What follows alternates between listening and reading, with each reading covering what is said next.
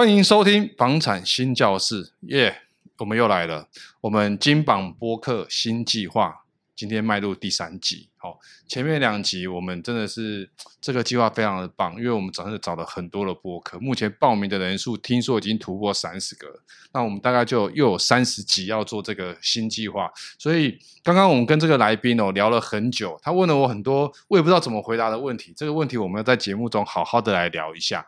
首先，我们先欢迎有时候小酒馆频道的 Pendy，是吗？是这么念吗？我怕把你的名字念错。好，没关系。对，我的英文名字叫 Pendy，但节目里面的主持人名称叫比尔熊。哦，看到了，比尔熊。对对对，好，那我的节目呢叫有时候小酒馆，有就是只丑一毛的那个有。那为什么叫有时候呢？有时就是每天的五点到七点。对啊，站长，五点到七点之后是什么时间？吃饭的时间，对，就是下班后吃饭的时间。那我会觉得，希望大家每个人在忙碌了一天下班之后，可以到一间小酒馆去放松一下。天哪，你现在讲这个，就是我们小助理 Sophia 最喜欢的时候。今天我们是没有录影，看她今天穿这么辣，我这样正对她，我都不知道放哪边，我的眼神都这样觉得怪怪的，这样。啊，很可惜，我知道大家很想看到这个曼妙的身材。我们先欢迎我们小助理 Sophia 出场。Hello，大家好，我最喜欢在有时去开 party 的 Sophia。他讲的是真的哈、哦，我每个礼拜五啊，就我们录音的时间大概都是礼拜五下午。我每次快下班的时候，我都会问他说：“哎，等下等下要去哪哪边玩嘛？”啊，礼拜三我就问他说：“今天是 Ladies Night。”礼拜五就说明天是放假，嗯，那今天又要玩到什么时候？然后要去哪边玩？跟谁出去玩？嗯、因为他每次跟的男生哈、哦。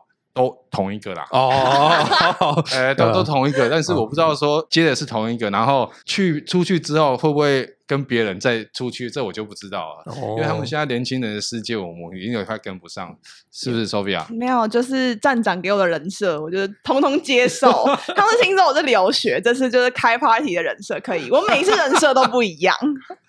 没有，那那你是不是真的有去开 party 喝个小酒吗？没有。你没有，我没有，我很乖，我一直一直注意那个，嗯，比比尔熊是吗？嗯，比尔熊的背的那个字啊，对，我今天有穿我自己那个节目的 T 恤，他们节目的 T 恤，你节目有 T 恤，对，就是那只熊，对对对。明天我们做一百件出来，我们新教室开始要有 T 恤。对，我看你说你每次录音的时候，你都会真的会喝一杯酒吗？呃，你应该讲说，刚才其实小助理那边有提到嘛，就是。我为什么要做这个节目？其实他刚才讲到一个关键字，就他觉得他那么他那么乖，不会去跑趴。事实上，我们会觉得喝酒不是一件坏事。对，喝酒就是，而且我们要强调理性饮酒，所以我想要让一杯酒每天一次一集一杯酒，然后让大家认识酒，然后理性的喝酒。那我觉得喝酒其实很放松，尤其像我们在做 p a d k a s 节目啊，呃，站长访问过这么多人，总是有一些来宾比较放不开。对对，但是有时候一点点一杯小酒，嘿，整个流程就会很顺利。真的假的？我们家都是高粱，whisky，哦，房间都摆满了。那天我去那个我们大老板的房间啊，哇，酒 whisky 大概有七八箱，然后，冰箱拉开，哎，你知道高粱要冰吗？我知道，对，要冻的。我们那边十几罐。哦，那个麻烦马上拿上来一下。对对对。所以，我们之前就是会每一集都会介绍一种酒，然后让大家认识它，然后用这种方式去慢慢推广酒饮酒的文化，这是我们一开始的初衷啦。但因为喝酒还是毕竟感觉有一些人还是比较不能接受，就是可能会觉得喝酒会乱世啊，然后可能会。呃，借酒装疯啊，等等之类的。那这一季呢，对新的这一季，我就把一些酒吧发生的故事编成一个类似广播剧的概念。然后我请其他，我也可以跟你们一样，请其他 Podcast 来出演。然后就一集一集的广播酒馆广播的小故事，怎么这么有趣？对啊，那为什么没有邀请我们，或我会小助理过去？没问题，我。下一季一定安排，下一季太久了啦，没有没有没有，我们一季十集十集，而且我有一个很有趣的计划，就是因为像我们 Podcast，呃，就是老实说有点被整个媒体圈排挤嘛，因为大媒体有三金嘛，金钟、金马跟金曲嘛，那呃，瓜吉有在 YouTube 办的走中奖嘛，结果我们 Podcast 什么都没有，那我就心想说，我也没那么大的能力可以办很大的奖项给大家，所以我就在我每十集做了一个小小的计划，就是。这还没有公布，我第一次在这里公布。哇哦！对，这个新的计划，就是我会在第十集结束之后，把十集的名呃演员名单凑起来，然后我会找我们 Podcast 里面有关门在讲戏剧的主持人，然后陪我一起去选出最佳男女主角，然后会颁奖给他们。那我要毛推自荐一下，我是台艺大戏剧系毕业。好，没问题，第二季一定有你。开玩笑，我等你来竞争评审阶段的。没有，不是要来争取一下最佳男主角吗？没问题，好，你叫我演什么我都可以。那。我我觉得回到我们这个主轴哈，那、嗯、那我看你的资料上面说，其实你都会邀请来宾喝一杯嘛。那你刚才有讲，这也是一种放松的行为，没错。哦，那其实我也蛮蛮认同的啦，因为有时候下了班哦，喝一点点，但是不要不要喝多，不要喝醉，是哦，但是比较抽一点点哈，那放松是蛮好的。那我回到想说，你最近是在看店面是？呃，这么说好了。你也很了解媒体这个产业嘛？那我们做自媒体其实算是一个空中的媒体，一个虚拟的媒体。对，我们没有一个实际上的据点。那我一直都想说，如果媒体其实做到最后，就像你做线上购物也开始会往实体店面去走，那我们做自媒体的，是不是也可以有一个实体的据点？那就像新教师这边会有一个录影。摄影棚，然后或者是有一个据点可以招待你的来宾、招待你的顾客，甚至 maybe 哪一天可以来这里办一个粉丝见面会。OK，那既然我们是酒，它跟酒吧的连结又很高，那我就心想说，我可不可以盖一个类似据点的酒吧？它不一定要否所谓的呃一般饮酒的客人，我可以针对是 parkas 的同好，或是我的粉丝，或是我们的节目企划。也许未来哪一天，我就不一定是 parkas 我可以在整个酒馆把它拍成 YouTube 或者是连续剧等等之类的方式。哇，这个很棒哎！其实我之前也去参加过一些由 Podcast 他们自己经营的一个录音室，嗯哼，那他会办一些像我们的 Run Party 这样子，嗯，那大概一场也不能太多，因为因为频数不是很大嘛，的确，大概都大概十个频道左右，嗯，那因为一个频道有一到可能一到三个人都会来参加，那其实。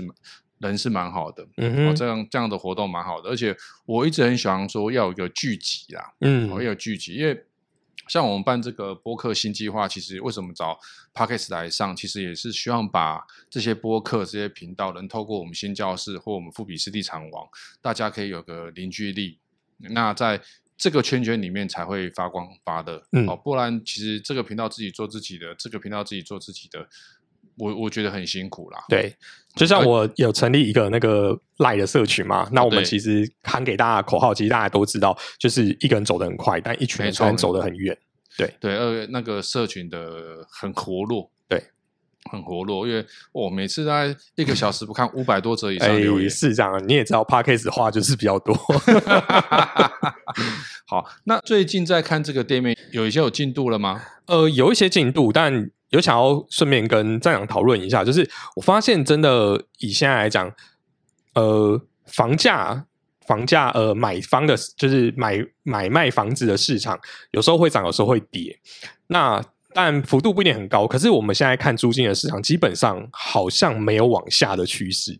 对对，那请问这大概是怎么样的原因？你是想问我说为什么租金会往下吗？对啊，什么条件之下？是不是？对，如果如果。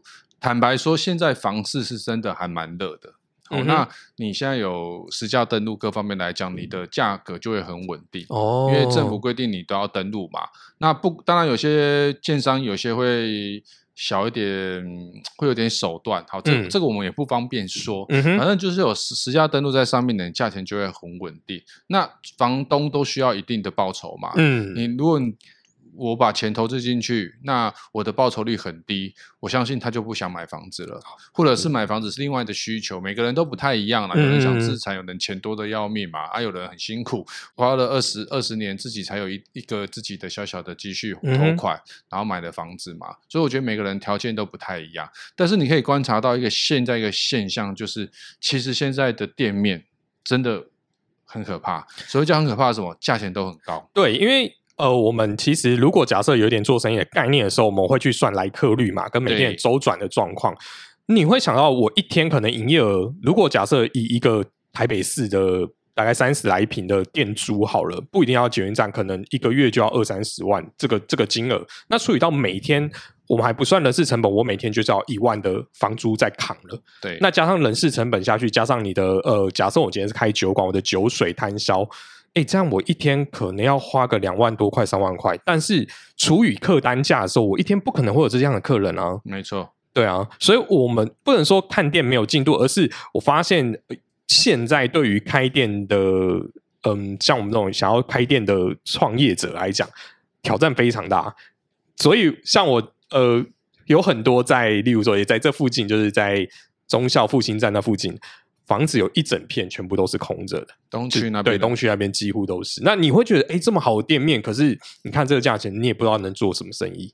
呃，西门町啊，东区这些乐区，其实现在店面真的很可怕。嗯，其实跟这一两年的疫情也有很大的关系啦。其实我我们当然不能把大部分的会关倒闭潮啊或关闭啊这些东西把它怪为疫情。可是我自己是觉得，确实疫情导致了一些店面会收钱，因为人不敢再出门嘛。嗯、那你跟一些接洽上面，而且有些是国外的因素，航运啊，哦，或者是股票经济，这个这个都是整体的发展，所以导致现在也蛮也也对于说现在的店面的来人，像你刚才所讲的，而且房东大部分房东不太愿意讲租。嗯，像我们之前有做过一集是说，如果如果像这个疫情持续下去，大家收入锐减的情况之下，房东是不是也要跟着调价？嗯哼，我可以跟你讲，真的。十个大概只有一个愿意配合，好，这因为这个可能关键自己的自己的收入，因为有些有些他做房东啊，嗯、他真的是靠房客的租金在帮他缴房贷哦。如果今天少收个三千，表示我必须要多拿三千嘛。而且讲实在话，我为什么要降嗯租金？嗯、我说一般的房客啦，哦、嗯，那店面的逻辑又不太一样。嗯，那你会看到现在很多。大型的那个角口的店面，八十平啊，很多艾迪达啦、Uniqlo 那种租的大型店面，其实现在很多都一级一一个各大品牌都已经都不撤了嘛，嗯、或者是往二楼嘛。对对，那当然有些更大的集团，例如麦当劳，他们其实他们要的都是买下来，嗯哼，他们不是用租的，哦，他们都是在整个有实力，他就把它买下来，先把房地产。的概念把它买下来，嗯、所以他们就很少在用租金这件事情，他们倾向是买掉，嗯，哦，买入为集团的资产，嗯，所以其实你看，像房地产还是以台湾来讲，哦，因为我们不是对岸，我们不是大陆，所以它个逻辑不太一样。像房地产来讲，还是讲真的，它是一个比较好自产的一个管道，哦，那不论是之前的热钱回流，或者是股票在涨的那个时候，其实房地产都还是一直很持平。那现在还都还是很愿意把自己的。呃，自己的现金投入到房市，那所以房地产加上疫情，所以原物料不好进来嘛。嗯、那钢筋水泥就一直要调涨。那你在调涨的时候，建商会怕啊，因为我现在买的原物料是这个价钱，嗯、他会怕三个月。对哦，而且原物料是几乎是每天对都在那边调涨的，对他会怕说哇，我当我的房子已经盖好的时候，我靠，我的成本。嗯，可能会垫啊，他我当初卖给你的金额可能还不够嘞，会盖房子还赔钱，或者是少赚他的盈利不一样。嗯，所以这个是很多环节的啦。解但是我是觉得说，如果你想要有这个店面上的考量，其实我觉得很真的是很棒。嗯，那而且我也支持你们做这个这个想法啦。那只是说你的店面，你就要先想好自己的规划，还有你自己的位置。哦，是不是一定要在台北市？那是不是在新北，甚至远一点点林口？嗯、哦，因为现在交通真的很发达，哦，捷运能到的地方其实都不错。的确，哦、的确，这个可以，我觉得是可以考量的。另外，有发现一些现象，就是像我们一些，就是我有跑一些酒吧去探看，那有发现有一些酒吧慢慢的往地下室跟二楼跑。对对。那这也是我觉得，也许其实我跟他们 bartender 聊了一下，他们其实多半也是因为租金的考量。那我会就想说，哎，这有点突破以往就是台湾人消费的习惯。就我发现，其实也不然，大家还是可以接受这样子的那个 location。对，我我觉得现在都可以啦。像小助理有时候去酒吧也都在 B One 嘛。对啊，就很喜欢 B One 的那种氛围。对啊，像那个新义区的。信义区的夜店，对不对？它也都是开在 B One，啊。嗯对我们都去过，我承认。其实开 B One 有好处啊，就是比较不会吵邻居。有啦，我记得那个 B One 的 Baby A-Team 嘛，他不是就在 B One 嘛，对不对？我知道，但是我真的没有，我只有路过，我都很好奇，我不敢，我都没有自己一个人进去过。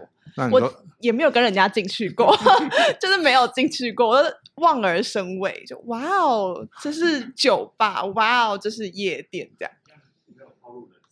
我现在人设就掉了，没有捡起来。好，就那你那你平常都都会去哪边喝酒？我不喝酒。你不喝酒？对啊，但是我觉得喝酒这件事情，我其实没有，我自己不排斥，只是我不会觉得就是必要。但是我觉得酒这件事情是真的可以改变一个人在谈吐或者怎么样，所以我真的是我是相信黄汤下肚是很容易吐真言的。所以他现在还没有喝啦，是这个意思？对，所以所以你想要你想要喝吗？我没有，我觉得这是一个。我可以，我可以有我自己有个开关嘛，我可以不喝的情况下，我也可以把我调到很嗨的一个状况，所以我觉得好像没有那么必要借助。可是如果有些人真的很内敛的话，嗯、我觉得喝酒真的不是坏事，就把他的开关打开，大家一起嗨也不是不好。嗯，哦哟，这也是蛮好的想法。我们下次准备说是茶，是。那对家具这个，你最近有在挑家具？哦，家具这部分我就想要你在做家具，也也不是也不是，诶，家具的部分就是因为哦，我我结婚之后就搬出来，对，其实我原本就搬出来住啦，但结婚之后又租了一间比较大的房子跟老婆一起住，那那时候就真的要采购家具，因为以前都住套房嘛，嗯，然后在挑家具的时候，尤其像我们是租人家房子的，我们那时候在思考家具这个事情的时候，我觉得就。有一些经验可以分享给大家。第一个是大家最容易入手的，一定就是 IKEA 家具。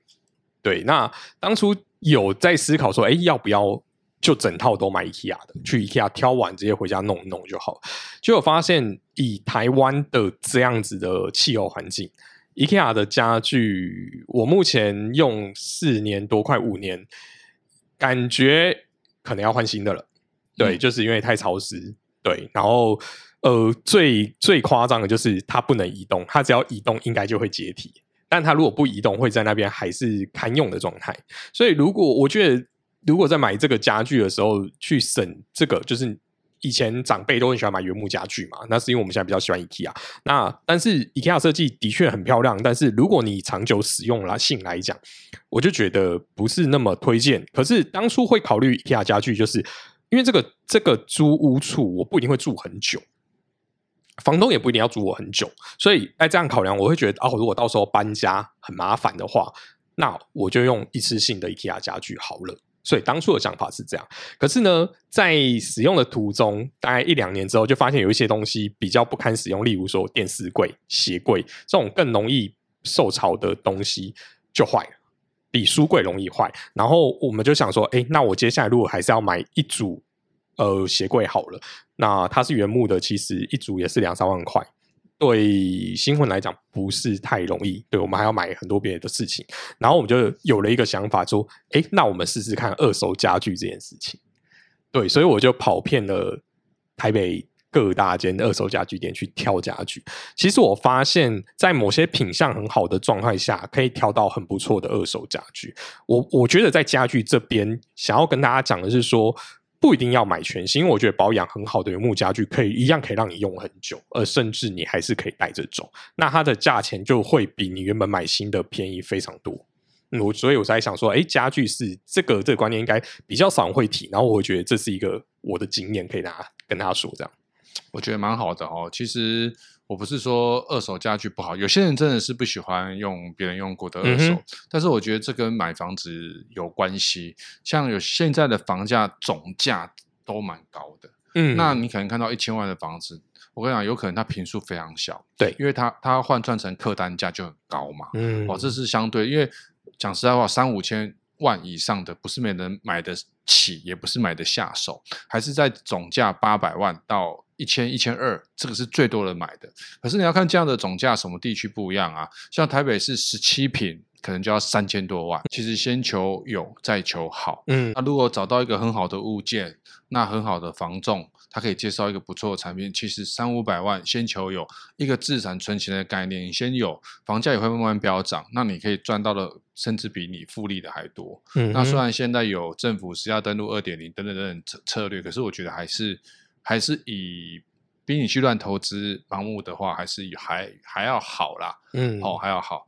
那回来讲到一个修缮的部分，是因为你曾经做过呃修缮部分讲，我其实现在有一部分的工作项目就在帮人家装电视，装电视。呃，应该讲说我因为我在做之前跟数位学习有相关的业务，那数位学习现在教室不是很常把黑板换成所谓的电子白板？对，那电子白板都是很大的嘛，那其实跟一般家里在使用的状态不太一样，所以我们可能就装七十五寸、八十寸甚至一百寸的电视。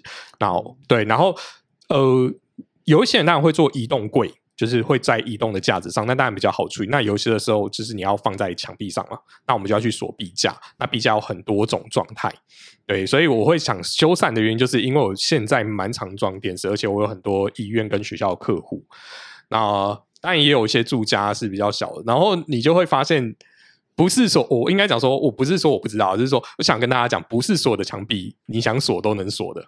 对，第一个是你要看你的电视的规格是不是它的重量，是不是你的墙壁的支撑是可以做。如果你支撑呃墙壁支撑是不能做，你要你必须要先补墙，或者是我要知道你后面是不是有钢筋可以锁，或是等等之类的。像有一些店家会跟我讲说，哎，我想要把我电视吊在那个吧台上面，就是让。客人坐在吧还可以看上面的电视，但是问题你的天花板已经有壁癌，我没办法锁啊。而且你也许你吊的电视的规格，通常像我们如果是要吊天吊的电视，我真心觉得四十二寸就极限了，再来会很重。那不是说很重不行，你可以当然可以多锁几个壁虎去卡住，但只是说这个风险我没有办法扛。对，我们上次之前的测试是我们锁完我们的吊挂之后是。一个像我大概是七十五公斤左右，我就吊在上面吊五分钟，确定都没掉，我们才把电视放上去。哦，是哦，对，就是你会去做这些准备，然后很多人在做你在做家庭规划的时候就没有想到说，哦，想说啊，电视不是买来就直接挂在墙壁上就好了。但事实上，你跟 PC 用买的时候，它是不会帮你挂在墙壁上，它只会帮你放在桌子上而已。对，但是你确定你有买到那么长的那个电视柜吗？因为现在大家买电视起步应该至少五十寸起跳吧，应该没有人再买更小尺寸的，而且五十五寸的电视还比五十寸便宜，就很好，很有趣。对，所以，所以，所以我只是想说，哎，如果聊到修缮的时候，我可以跟大家分享一下这样子的经验啊。然后另外就是，呃。因为自己从小，我大概十八岁就离开家里，所以现在租房子经验大概已经也二十来年了。嗯，对。然后很多东西你就是不一定会麻烦房东，然后你就会自己来。然后这次租了房子的时候，我那时候去的时候，我们的屋况不是很好，所以我就自己粉刷，然后甚至连电灯，像你们家的这个电灯也是轻钢架电灯嘛。那用这个 T one 的灯管。如果不是 LED 的，应该蛮耗电的。对，然后我那时候就是自己拉电，然后把去买 LED，然后全部都换掉。所以我们家的电呢、啊，两个月加吹冷气不到一千五百块。嗯，超级省哎，超级省。对，但是说我等于说该开灯的地方，然后该用的电，然后全部我都有在搬进去的时候就全部思考过一遍。我会知道就是大概怎么排我的线路，或是怎么样做，然后让它可以在。我们正常使用的情况下不，不不这么费电，而且我的冷气还不是买变频。哦，对，哇，其实听得出来你的心思很细腻。哦，没有啊，因为自己要租的房子，你总是要把它弄好一点，虽然是租的啦。对、嗯，对啊，因为其实像我们租房子，有时候就不会考量这么多，还帮他粉刷墙壁这些，这那你自己住起来才会比较舒服啊。因为我们就会想说，就下一间啊，就下就下一间看就好了，对不对？Sophia 应该也是跟我一样的想法吧？对啊，就 pass，反正我帮人家弄那么多，也不是我，最后也不会是我的，油漆我也带不走，我怎么可能把它这样擦擦擦给它刮下来？我我觉得是缘分呐，因为。就像刚才其实站长有提到一个，就是有时候你想要房价比较便宜，不管是租金或是买价比较便宜的时候，你可能会离你原本想要的 location 比较远或者比较偏。啊、那我那时候运气其实蛮好的，我们家其实走到捷运站，我住在新浦那边，我们家走到捷运站，从我开门我家的铁门到下楼到走到捷运站，应该是不用五分钟。对，就是非常非常近。这以以这样的价钱，然后我那时候租到的价钱不到两万块。但现在又涨了，我就会觉得，然后平数又很大，将近三十平，我就想说，这样的我应该找不到第二间了。虽然屋况有点差，但应该我应该有办法搞定它。所以你在现在住的地方已经住很久了？呃，六年。哦，嗯，哎，房东有涨过？有有涨过，有涨。他跟我讲说，哎、欸，你住那么久，我们要涨一下。我就说，哦，我就住那么久，你还要涨？他说，对啊。那小助理现在住的房子有被涨价过吗？没有，我们房子是就是爸爸妈妈的，就不是租的。所以我是跟爸爸妈妈住在一起。那我记错小，那我住错小助理，对不起。哎呦，有几个？有几个？好，哎呦，我要嫉妒喽！到底？好，记没关系。尴尬，有点尴尬，记错人。好，我们今天这应该就是没有喝，对，喝了可能会。因为我上我上一集有说要爆很多料，我觉得好像有点对不起他，所以我今天有点稍微有点那个要收敛，不敢问他太多太多他私密的事情。好，那谢谢我们今天那个有时候小酒馆好这个频道来我们房产新教室金榜播客新计划，谢谢你，不会，谢谢，拜拜，谢谢，拜拜。拜拜。